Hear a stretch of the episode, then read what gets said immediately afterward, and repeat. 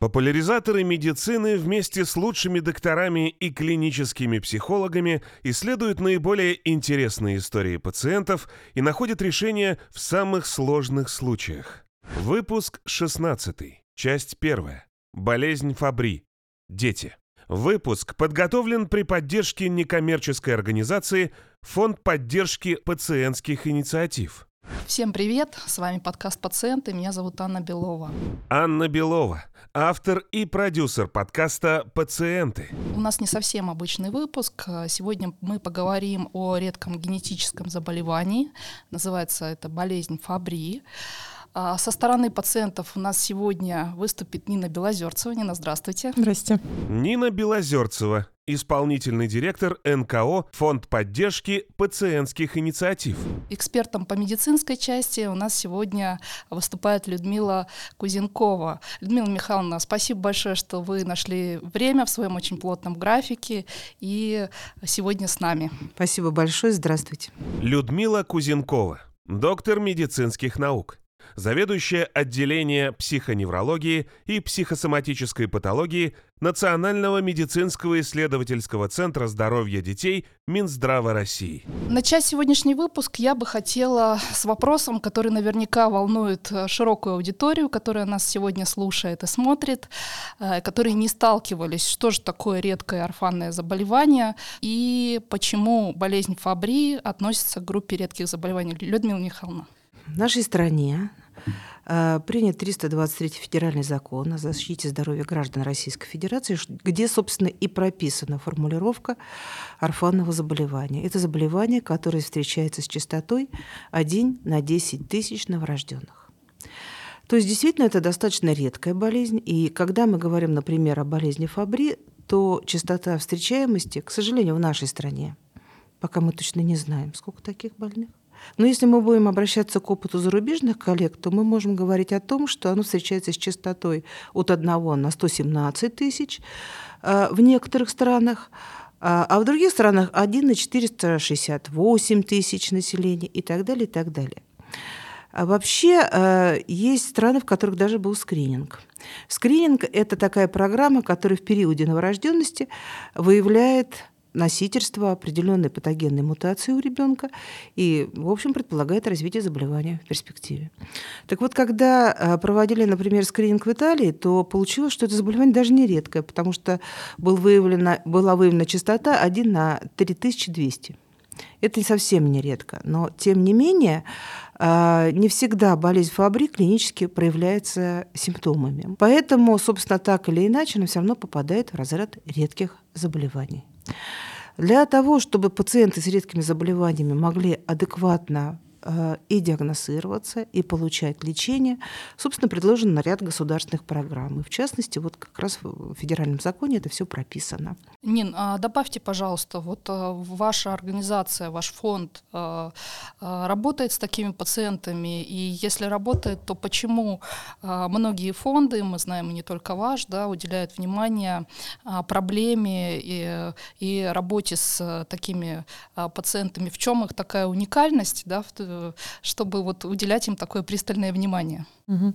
Добрый день еще раз всем, уважаемые коллеги. Я, во-первых, хочу поблагодарить за то, что предоставили возможность поучаствовать. И, конечно, э, очень э, Здорово, что сегодня вот э, прекрасный эксперт у нас э, по медицинской части, поэтому все, что касается медицинской части, э, я тут буду сохранять молчание, да, я буду только, скажем, какие-то организационные вещи говорить, о которых знает наш фонд, да, не понаслышке. Первая проблема, с которой сталкивается пациент, это правильный диагноз, то есть как его найти, да, как понять, от чего вот какие-то боли возникают, да, вот плохо в организме и так далее. И вот этот путь, он очень сложный. Если пациент или там родитель пациента обычно э, не предпринимает э, вот каких-то шагов, да, то найти, докопаться до истины, понять, что же за правильный диагноз, очень сложно. Особенно сложно, когда речь касается вот редких заболеваний, о которых мы сегодня говорим, об одном из них. Что касается вот этого заболевания, может быть, меня здесь поправят, но насколько я знаю, что это порядка 300 пациентов, да, которые вот э, выявлены женщины, а, но а, эпидемиологически понятно, что их должно быть больше. Насколько больше цифры разнятся, но вот по моей информации это тысячи, да, там 2-3 тысячи вот человек. Они где-то ходят среди нас, они, может быть, даже страдают, пока они не могут э, понять да, и найти специалистов, которые могли бы этот диагноз поставить. И здесь очень важно, мы сегодня разговариваем про деток, да, у нас вот выпуск посвящен деткам, и вот здесь очень важно, что я думаю, сегодня мы много про это будем говорить, об осведомленности не только родителей, да, но самое главное об осведомленности врачей, э, которые могли бы вовремя заподозрить такое редкое заболевание и попробовать помочь конкретному пациенту. Мы не понаслышке знаем о заболевании Фабри. Дело в том, что э, буквально два года назад мы продюсировали фильм, документальный фильм просветительский по запросу медико-генетического научного научного центра имени академика Бачкова. А, называется он а, «Новейшая генетика к тайнам жизни». И у нас там а, главный ключевой пациент, который был героем нашего фильма, он как раз с болезнью Фабри. И узнал он о своем заболевании уже далеко за 30 лет. То есть, э, как он нам рассказывал, признаки и симптомы болезни проявлялись еще глубоко в детстве, но вот диагностировали заболевания ну, вот спустя даже десятки лет. Поскольку мы очень глубоко знаем эту историю, знаем этого героя, его зовут э, Владимир Ивченко, он из э, Красноярского края, города Ачинск, и Владимир очень подробно с нами делился а, и своим самочувствием, своими, своими симптомами. И я сегодня буду ссылаться на этот фильм, э, чтобы мы прям вот на примере этого пациента с вами разобрали симптоматику. Родился он можно сказать, как обычный ребенок, все как у обычных детей. Единственное, он болел у меня, конечно, часто. Ставили всегда ОРЗ, простуда, простывал часто. В детстве пневмонию перенес. Стал, когда подрастать, он стал жаловаться при подъеме температуры на то, что у него ножки больно, ножкам, ручкам. Но я уже понимала, что у него что-то не так с с организмом, потому что у меня старший сын, у него не было таких жалоб. Нин, у меня к вам вопрос. Э, мама Владимира упомянула, что в детстве он жаловался на боль в ручках, э, в ножках при подъеме температуры. Что вы можете сказать об этом симптоме? Да? И часто ли маленькие пациенты, мы действительно сегодня говорим о детках э, с болезнью Фабри, они жалуются вот на такую боль? Да, действительно, а, вот те пациенты, с которыми мы а, общаемся, э, общаемся и родители, а, это действительно, скажем так, ярко выраженный симптом. Кто-то говорит боли, э, там ноги, руки, а кто-то говорит жжение, да, вот очень часто вот это слышим, вот это слово, да. Что значит при подъеме температуры? Это значит, что если на улице жарко э, и вот лето, да, жарко, то им становится плохо. Да?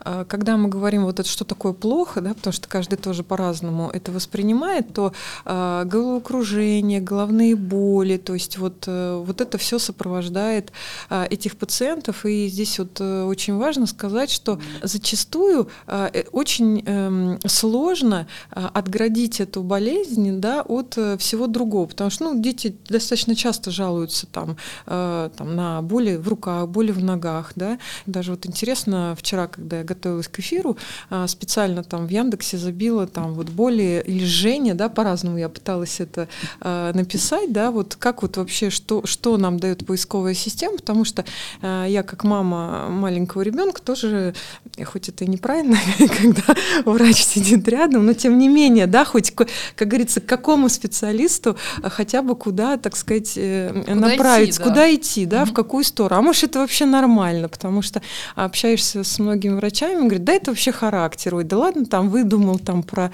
э, какие-то боли там в ручках, в ножках. Сегодня с утра у меня дочка, да, э, там ноги под мои ноги там кладет, вот, и я говорю, «А зачем ты так делаешь? Ножки бобо, а мне, значит, вот этот вот эфир, я сразу, боже, ножки бобо, вот, и она, значит, я, я начинаю что-то говорить, и вот она там смеется, то есть не поймешь, то ли бобо, то ли не бобо, ну, дети, то есть очень сложно действительно вот а, тоже заподозрить, да, что это действительно вот э, заболевание. И возвращаясь вот к поисковику, да, это я пролистала пять страниц, наверное, 5-6, которые выскочили, да, Фабри, да, там нигде не было. То есть, ну вот, я так понимаю, насколько редко вообще это встречается, поэтому э, мы даже вот на просторе мы не можем э, найти, да, вот. Э... А, а у нас сегодня Людмила Михайловна с нами, поэтому она нам сейчас все расскажет. Да, Людмила Михайловна, ну, во-первых, да, э, э, действительно, как отличить э, действительно жалобу ребенка на вот такое вот серьезное состояние, да, от какого-то, ну, проявления характера, как называет это Нина, да, и какие еще яркие симптомы у ребеночка можно увидеть и, в общем-то, понять, стоит обращаться к врачу или все-таки списать на тот, тот же самый характер. Э, на самом деле вопрос очень сложный и э, не имеет однозначного ответа. Э, все пациенты, которых я наблюдаю, э, очень разно приходили к диагнозу, и многие из них приходили совсем в раннем возрасте.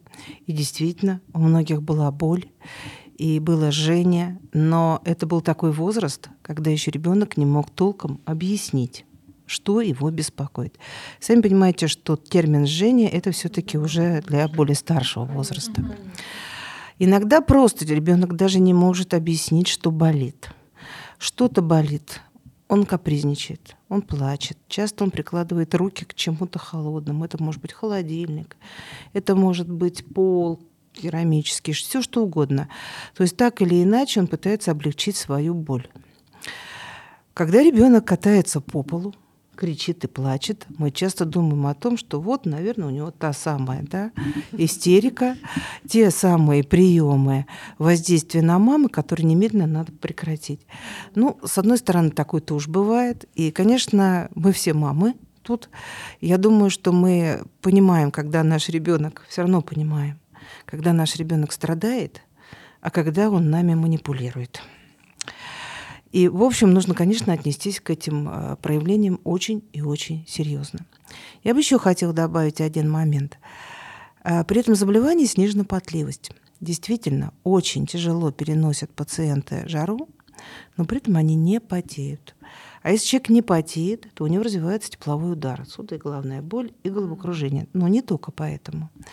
Вообще для этого заболевания характерно также э, поражение вегетативной нервной системы, ну, всегда принято думать о вегетососудистой дистонии, но это не всегда и не совсем так. То есть есть вегетативный отдел нервной системы, который отвечает в том числе и за иннервацию, и за тонус сосудов, причем не только сосудов головного мозга, но это и сосуды желудочно-кишечного тракта. И часто бывает у детей так называемый синдром раздраженного кишечника. То непонятно с какой стати он э, поносит то вдруг у него запор, то у него живот вздулся, то у него отрыжка. То есть масса каких-то очень неспецифических симптомов, которые, конечно, маме затруднительно трактовать. Если мама внимательная, она их соберет все в одну кучку. Но часто так не получается. Мама к какому-то одному симптому вот прицепится, и дальше она эту ситуацию пытается раскрутить. И, к сожалению, да, очень многие врачи говорят, что женщина придумывает, что идите, вы женщина, у вас здоровый ребенок, что вы от него хотите. А это не так. И мои вот как раз наблюдения за такими пациентами, если позволите, потом я расскажу несколько клинических примеров, это подтверждают. Очень важно, чтобы мать была последовательной. Что, э, в общем-то, выбивается всегда-всегда можно это понять. Всегда это физическая нагрузка. То есть ребенок побегал, чем-то позанимался, у него начинается боль. Всегда это жара. Если жарко, он не потеет, это может быть боль. Если есть инфекция, помните, мама сказала, что он болел часто, здесь, наверное, тоже весьма умозрительная связь между болезнью как таковой и э, заболеванием болезнью Фабри. Но, тем не менее, любой подъем температуры провоцирует усиление боли. И, наконец, когда периодически побаливают руки и ноги, это еще не так страшно. А вот когда у ребенка поднимается температура, как, впрочем, у взрослого, то вот эти боли формируются в криз Фабри это может быть несколько дней. Уже по этой причине поднимается температура. Ребенок уже себе не находит места. Это тяжелейший стресс для ребенка, очень больно. И тут матери начинают делать все, что приходит в голову. У меня есть пациентка, которую мама в ледяную ванну пускала на протяжении э, нескольких часов, 7-8 раз, чтобы купировать криз фабрик. Кто-то опускает руки в ледяную воду. То есть, в общем, люди сами находят какое-то облегчение. Но, к сожалению, не всегда врачи должное внимание вот таким уже абсолютно конкретным жалобам уделяют. И проходят мимо диагноза. Но а вообще, когда мы говорим о редких заболеваниях, я люблю говорить о том, что это сочетание несочетаемого. Если и болеет, и жжение, и, э, скажем, какая-то задержка развития, и э, увеличенный живот, и то понос, то запор, то еще какая-нибудь проблема с глазками, с ушками – обязательно надо подумать о том, что это какая-то очень редкая, нетипичная ситуация. И, конечно же, надо сначала пойти к педиатру. Конечно. Увы, не всегда педиатр может, хочет должное внимание уделить этому вопросу. Не так много у него времени. Но если вы это э, сформулируете достаточно конкретно, я думаю, что педиатр услышит. Э, более того, обязательно отправит вас к врачу-генетику. Потому что, конечно, в основном об этой патологии больше и лучше знают врачи генетики. Сейчас ситуация поменялась. Много врачей-генетиков стало. Очень хорошо образованных врачей-генетиков. Они всегда помогут матери э, в таком непростом вопросе. Ну, а уж на самом деле, как всегда говорится, есть такой отечественный термин «сарафанное радио». Мы этим сейчас с вами и занимаемся. Именно. И поэтому язык до Киева доведет.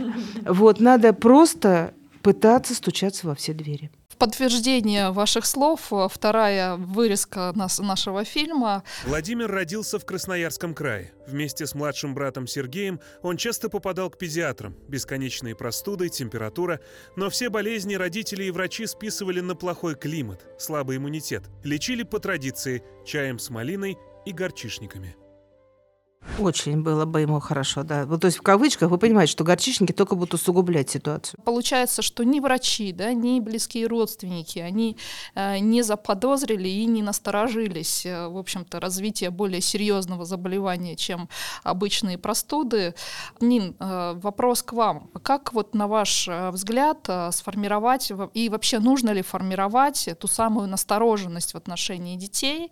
Э, ведь и здесь бывают э, серьезные перекосы перекосы, когда чересчур тревожные родители э, начинают бедного ребенка затаскивать по врачам, а получается, что там ну, нет никаких причин для этого. И напротив, когда родители списывают на э, какую-то там обычную простуду, да, а оказывается, что все гораздо-гораздо серьезнее. Как здесь найти вот этот тот самый баланс и э, как формировать настороженность? Вопрос чрезвычайно сложный, я бы сказала, потому что э, действительно э, и переборщить, э, да, очень э, было бы неправильно, когда действительно есть э, родители, которые э, вот, ну, постоянно по врачам, да, там что-то ищут, там и так далее. С другой стороны, можно упустить что-то важное, и я могу опираться только вот на тот опыт, который есть там в фонде, когда я слышу и когда мы общаемся с родителями родителями,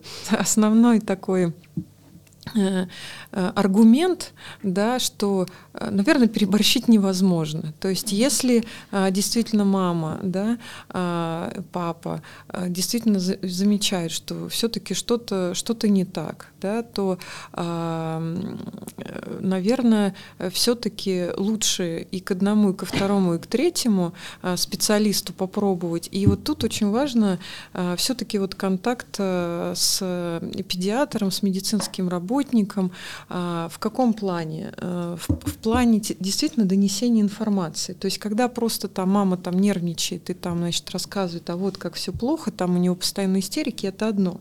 Но когда мама приходит подготовленная, я вот стараюсь сама общаться так со специалистами, когда мама начинает говорить, вот смотрите, есть вот это, есть вот это, и вот это, и вот это я замечаю, да, и вот здесь вот меня вот этот момент настораживает, то тогда и специалист относится уже вот к этой информации не просто как э, к информации, которая доводит возбужденный человек, а именно как действительно к тому, на что нужно обратить внимание, да, и может быть рассеять какие-то моменты. А, тем более, что мы все знаем, там сколько у нас, 8 минут, да, сейчас на прием педиатра, ну, сколько, 12, 12 вроде да, 12, 8, да, ну не, не э, такое количество там времени э, очень ограниченное, но если и за это количество времени действительно спокойно рассказать о своей настороженности, да, что вот что конкретно беспокоит, вот это беспокоит, да, вот это нетипично, я знаю, да, там, э, там в сравнении с другими детьми, которые есть, да, то тогда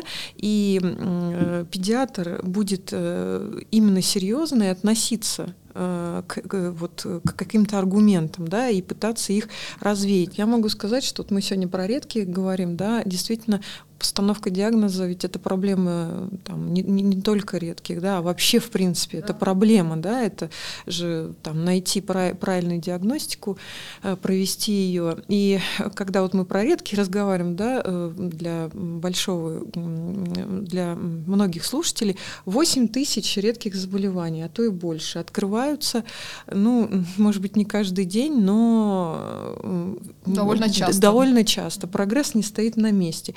И то, что вчера казалось, что, а может, это и вообще не заболевание, завтра окажется, что это заболевание. Да? Ну, 8 тысяч, конечно, никто, э, ни у одного специалиста э, нет э, так, таких знаний, их не может быть, просто потому что там это огромное количество. Тут важно действительно вот э, э, работать, я бы даже так сказала, совместно с э, педиатром, медицинским работником, неважно, невролог, да, вот кому попали, и вот найти э, донести свои опасения спокойно, да, тогда и специалист точно так же спокойно, э, я думаю, что будет нормально к этому подходить и будет пытаться развеять э, может быть, а может быть наоборот покопаться, да, и попробовать найти какие-то э, вот, ну как-то как-то направить туда, куда нужно направить. Ну, сейчас нам расскажет, где же эта точка, да, где где можно найти вот этот правильный диагноз. Первое, что я вынесла, э, что все-таки настороженным нужно быть, да, то есть если э, какой-то диагноз э, или какие-то симптомы родитель наблюдает, которые тревожат, э, не нужно это отбрасывать со счетов, а лучше подойти и поговорить с врачом. А вот э, с точки зрения болезни Фабри, с каким врачом? Да, мы поняли, что первое звено это педиатр. А, э, это, это первое. Людмила Михайловна, а какие вообще врачи, да, кроме педиатра и генетика, могут еще правильно смаршрутизировать э, родителя и довести его до диагноза? Это первый момент. А второй момент, нужно ли какое-то второе мнение? Потому что часто родители не хотят принимать диагноз и не верят э, врачам. Вот как здесь быть? Я все-таки начала, знаете, с чего? Что такое вообще болезнь Фабри? И вообще, я уже говорила о том, что сочетание несочетаемого – это редкие болезни. Большинство таких заболеваний характеризуется различными симптомами. Причем э, сама болезнь Фабре – это заболевание относится к группе лизосомных болезней накопления. Это их сцепленные заболевания, считаю это важным сказать. Любое их сцепленное заболевание предполагает, что болеют только мальчики. Но Болезнь Фабри именно то заболевание, когда болеют не только мальчики, но и девочки.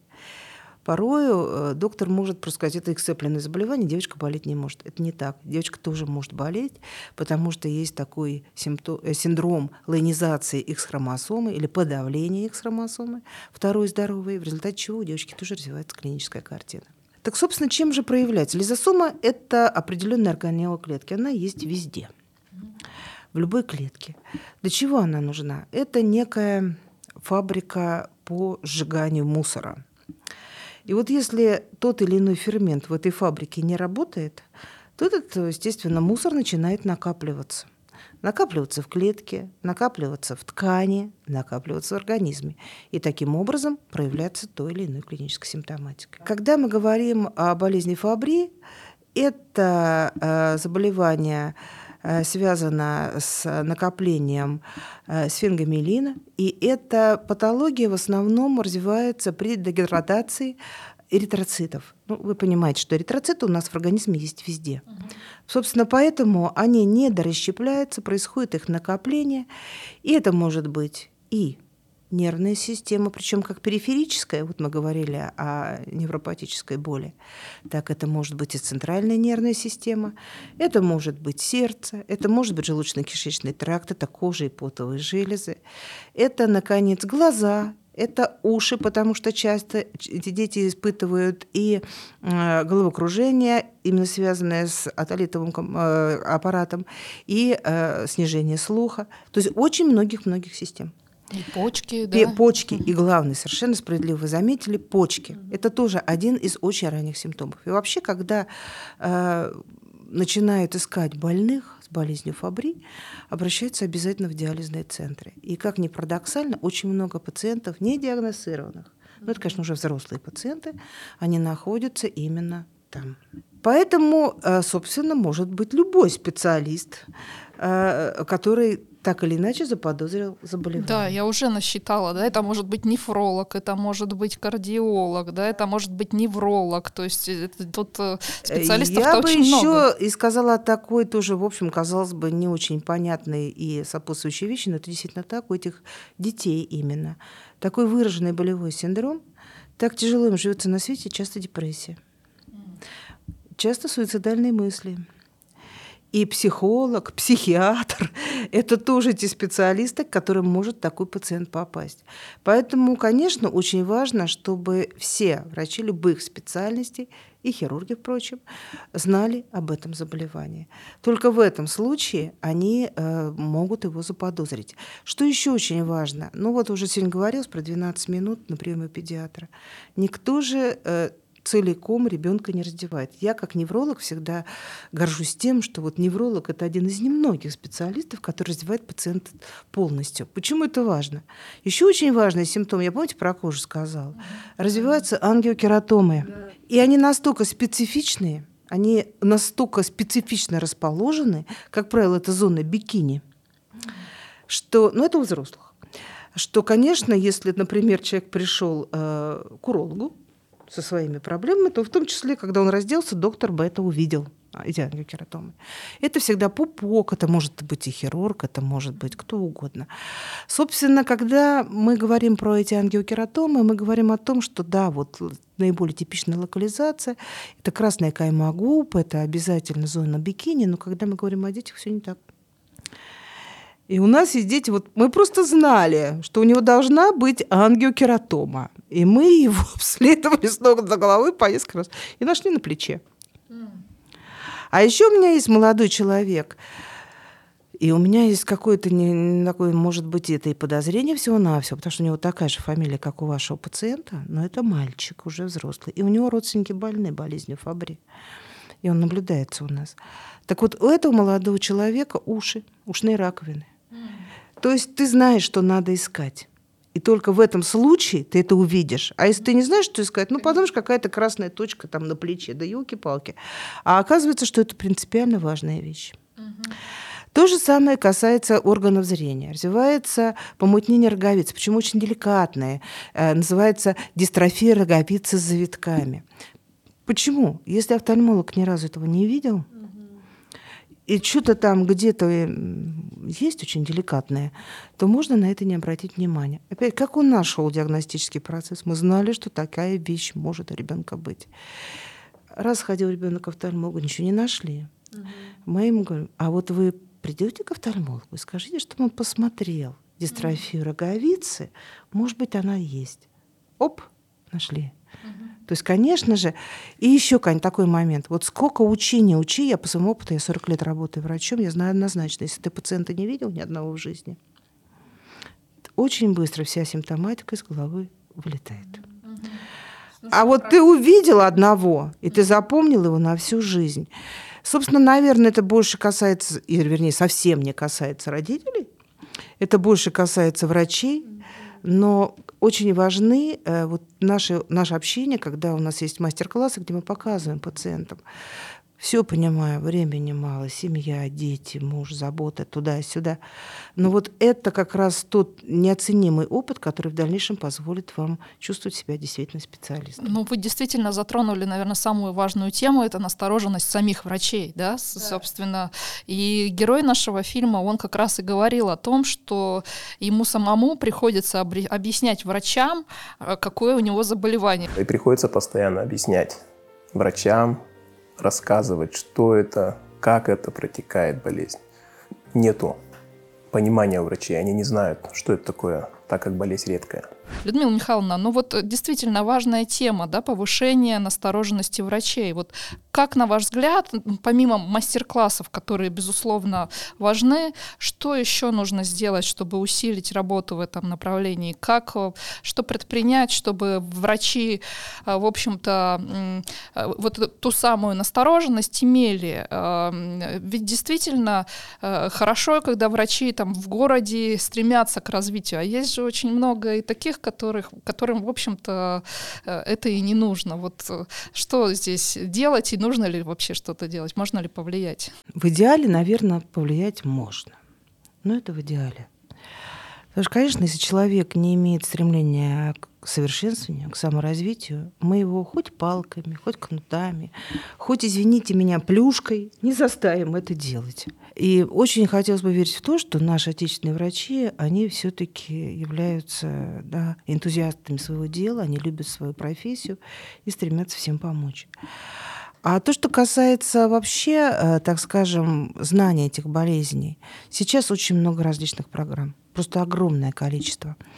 Это и циклы э, специально, циклы именно нацеленные на редкие заболевания, которые проводятся в медико-генетическом научном центре. И там месте, где я работаю, Медздоровье детей, абсолютно бесплатные. Ребята, ну запишитесь и послушайте. Да, понимаю. В том числе Зачинска. Ехать-то не надо. Можно просто это сделать по интернету. Нин, наверняка ваш фонд э, заинтересован да, в повышении настороженности, ну и в отношении болезни Фабри в частности. Скажите, у вас есть какие-то программы, да, которые, вот, в общем-то, э, вы развиваете или поддерживаете, и вообще, что, на ваш взгляд, нужно сделать, чтобы врачи э, и врачи, и пациенты знали об этой болезни? У нас есть программа кризисной помощи. Это когда есть подозрение на то, что у пациента а, есть соответствующее заболевание, и ему необходимо найти а, правильный а, центр, федеральный центр, чтобы ему до конца установили диагноз, да, его полностью обследовали и помогли разобраться, нужно лечение, не нужно лечение, да, какое лечение необходимо. То есть вот э, фонд э, проводит соответствующую работу. Если к нам обращаются вот с такими вопросами, да, да, то мы, соответственно, помогаем пациентам. Также мы помогаем, у нас фокусные мероприятия, да, которые касаются помощи в обеспечении пациентов э, лекарственными препаратами, э, теми, которые э, государство обязано предоставлять пациентам бесплатно. А давайте мы сейчас все-таки резюмируем тему диагностики. Людмила Михайловна, может быть, вы, вы скажете, вот как вот на ваш взгляд да, смаршрутизировать идеально пациента, чтобы он как можно в кратчайшие сроки получил все-таки диагноз? Ну, на самом деле путь-то, если ты его знаешь, очень простой. Итак, у нас есть симптомы комплексов. Например, есть акропарастезия, есть у ребенка э, снижение э, потоотделения, есть микроальбуминурия в моче. Это я про почки. Угу. Вот уже это, можно сказать, уже практически классический вариант болезни Фабри. Здесь тоже надо заметить, э, что у мужчин это всегда классический вариант болезни Фабри. У женщин, поскольку я говорила о подавлении второй хромосомы, не всегда симптоматика яркая. В конце концов, в четвертом, в третьем десятилетии жизни женщина в конце концов набирает весь симптомы комплекс. Но у нее пока вот в раннем возрасте, молодом, симптоматика может быть неполная. Итак, есть симптоматика. А, в этом случае сейчас я уже даже и не знаю, кто не проводит бесплатные анализы на, э, э, ну пусть не все, но на лизосомные болезни, накопления практически все проводят. Это пятнышко крови. Есть специальные, э, это прежде всего медико-генетический научный центр, это здоровья детей. Достаточно просто озадачиться, взять врачу этот анализ крови. Просто 5, несколько, пять пятнышек крови. И уже э, э, это даст возможность отправить бесплатно это исследование, на, на это исследование. Дальше это ферментный анализ. Делается исследование, диагноз уже у мальчиков чаще всего бывает подтвержден. Тоже хочу обратить внимание на тот момент, что у женщин, я много раз к этому сегодня возвращаюсь, не всегда очень существенно снижен фермент, а симптоматика есть. Вот фермент нормальный, все хорошо, анализ превосходный. Вот не надо так думать. Надо обязательно, если ты видишь, что симптоматика есть, продолжать бить в эту же точку. Все-таки всегда очень важно подтверждение, необходимо сделать анализ, э, генетический анализ по Сенгеру.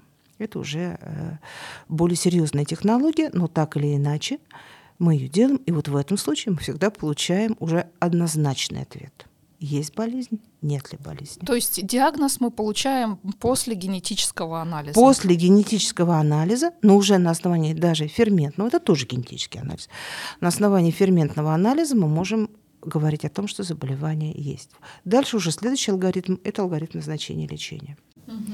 Можно я вот здесь э, немножко добавлю, да? Угу. Здесь вот очень важно эм, рассказать про э, семейный скрининг, да? Мы с чем сталкиваемся? С тем, что достаточно неохотно, да, и с большими проблемами люди вообще рассказывают о э, том, что с их организмом происходит. Тем более, когда речь идет о каком-то генетическом, все сразу этого пугаются, да, генетическим заболеванием, то люди стараются скрыть скрывать. Тем не менее, э, вот, э, вот эта болезнь Фабри, она генетическая, и здесь э, очень важно, чтобы пациент, если ему поставили этот диагноз, он бы рассказал своим родственникам, и не только, там, не знаю, брату, сестре, но и, но и дальше, да, о том, что вот такой диагноз поставил. Тем самым люди могут действительно спасти жизнь своим родственникам.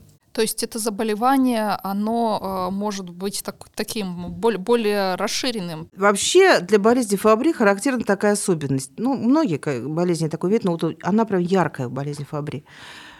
Практически 600 мутаций. 500 из них патогенны. Но при этом для каждой семьи, ну, просто количество мутаций огромное, для каждой семьи характерна примерно одна и та же мутация. И действительно, вот то, что сказано было по селективному семейному скринингу, это очень правильно. А, если выявляешь, даже вот, например, мы, врачи, выявили ребенка, обязательно надо проинформировать мать она тоже может быть больна. У меня есть пример, когда мама носителем была, но в качестве счете на пятом десятке лет она развернула всю клиническую симптоматику. То есть она еще и болела. И вот э, я здесь тоже да. подтверждаю, что вот у нас тоже есть пациенты, да, когда мы начинаем общаться, женщины достаточно часто говорят, да, я знаю, что у меня есть такое заболевание, но у меня все хорошо. То есть у меня ничего не проявляется, у меня все. Мне а, кто-то когда-то сказал, не знаю, то ли врач, то ли там не врач, то ли прочитала, то ли, в общем, кто-то а, донес какую-то информацию, что э, такое еще произносит э, такую фразу, что это спящее заболевание заболевание, ну, в общем, все спит и все хорошо. Mm-hmm. Вот. Потом еще мы на практике слышим, когда нам говорят, что ой, да что я буду лечиться, мне там, я и так там столько прожила, там, а не знаю, там 50 лет, да, я даже, даже этим заниматься не буду. Но на самом деле все до того момента, пока действительно вот не начинается вот это симптом, не, не развертывается вся эта симптоматика, когда очень быстро, да, и все происходит, и э, тут уже очень сложно что-то сделать. И болезнь уже начинает начинает прям активно бить по органам мишени. Мы все говорили про настороженность, настороженность, настороженность, mm-hmm. но а, ответственность а, самих людей, да, когда уже, а, ну, тут слово повезло, не повезло, не знаю, как его можно употреблять, но, наверное, повезло, да, и поставили диагноз,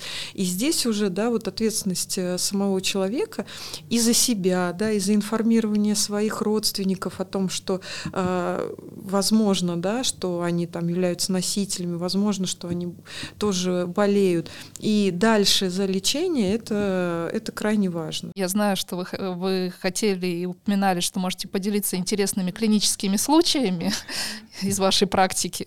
Поделитесь, пожалуйста. Ну, э, у меня... Э, итак, первый, я бы вот начала с клинического случая. Он достаточно классический. Молодой человек, житель Москвы.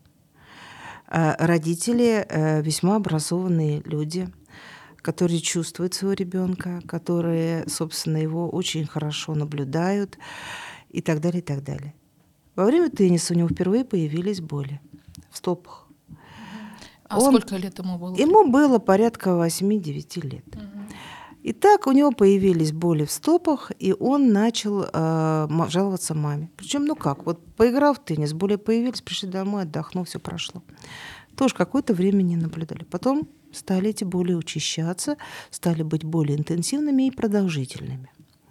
Мама забеспокоилась, и она пошла по врачам с вот этим болевым синдромом. По сути, больше у него ничего не было в тот момент. А, они были у ревматолога, где поставили диагноз боли роста. Они а, были у инфекциониста, где им поставили диагноз какая-то персистирующая инфекция. Они были у ортопеда, где ему поставили диагноз плоскостопия. Вот. А, да, они были у невролога, где ему был просто поставлен диагноз невропатия.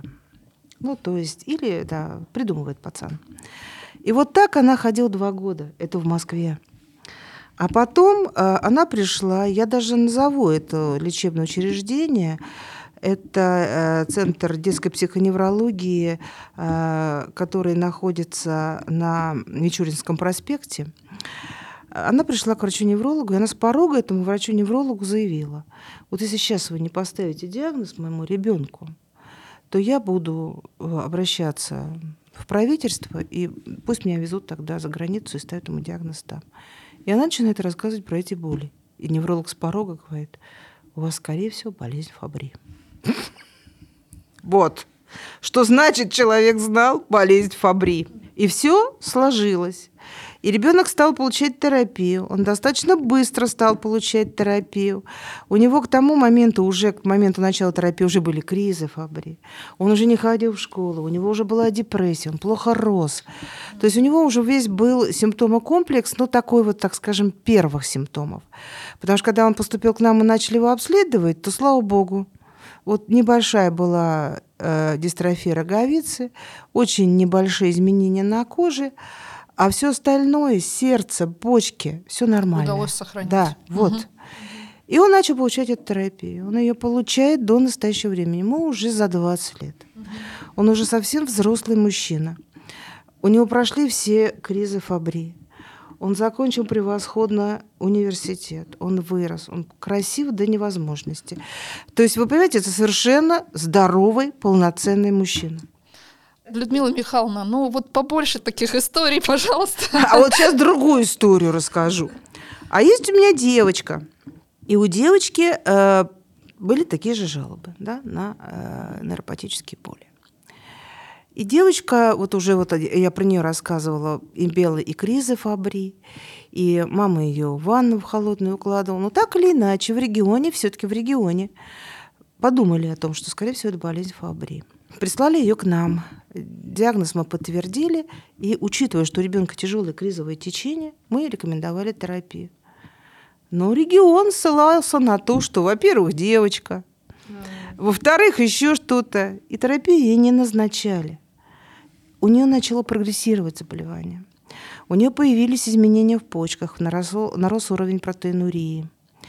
И, собственно, она приезжает к нам опять. Мы опять пишем, что надо начинать, нельзя тянуть. Ну и что, что девочка? И у девочек бывает. В общем, это все стоило большой борьбы. А ребенку начата терапия, на много лет ее уже тоже получает, она сейчас подросток. Но, к сожалению, вот почки до конца Момент был упущен. Да? Они не угу. восстановились. Это не грозит ей на сегодняшний день какими-то тяжелыми изменениями. Но вполне возможно, она захочет иметь ребенка, она станет взрослой, она захочет беременеть. А вот тут как раз почки, сосуды, это очень важно для беременной женщины. Как это будет, это уже тоже вопрос. Поэтому, конечно, нельзя э, отмахиваться, нельзя думать, что это какие-то пустяки. очень важно, чтобы э, все-таки врач серьезно относился к любой жалобе пациента и не думал, что он самый на этой позитивной ноте, потому что все-таки нота у нас позитивная, я предлагаю завершить э, выпуск. Уважаемые гости, уважаемые зрители, слушатели нашего подкаста, я благодарю вас э, за участие, за то, что вы нас слушали, слышали. В следующем э, выпуске, как мы уже и говорили, мы фокусно поговорим про взрослых пациентов с болезнью Фабри, и мы пригласим в эту студию Сергея Валентиновича Моисеева. Это директор клиники клиники ревматологии, нефрологии и профпатологии имени Тареева, зав. кафедрой внутренних профессиональных болезней и ревматологии Сеченовского университета. Дорогие зрители и слушатели, звоните нам, задавайте вопросы, а, пожалуйста, предлагайте темы нам на горячую линию по номеру телефона 953 888 4044, ну а также вы можете писать нам на нашу электронную почту инфособак собака. До встречи! Ставьте лайки и подписывайтесь на подкаст «Пациенты» в аудио и видеоформатах социальных сетей.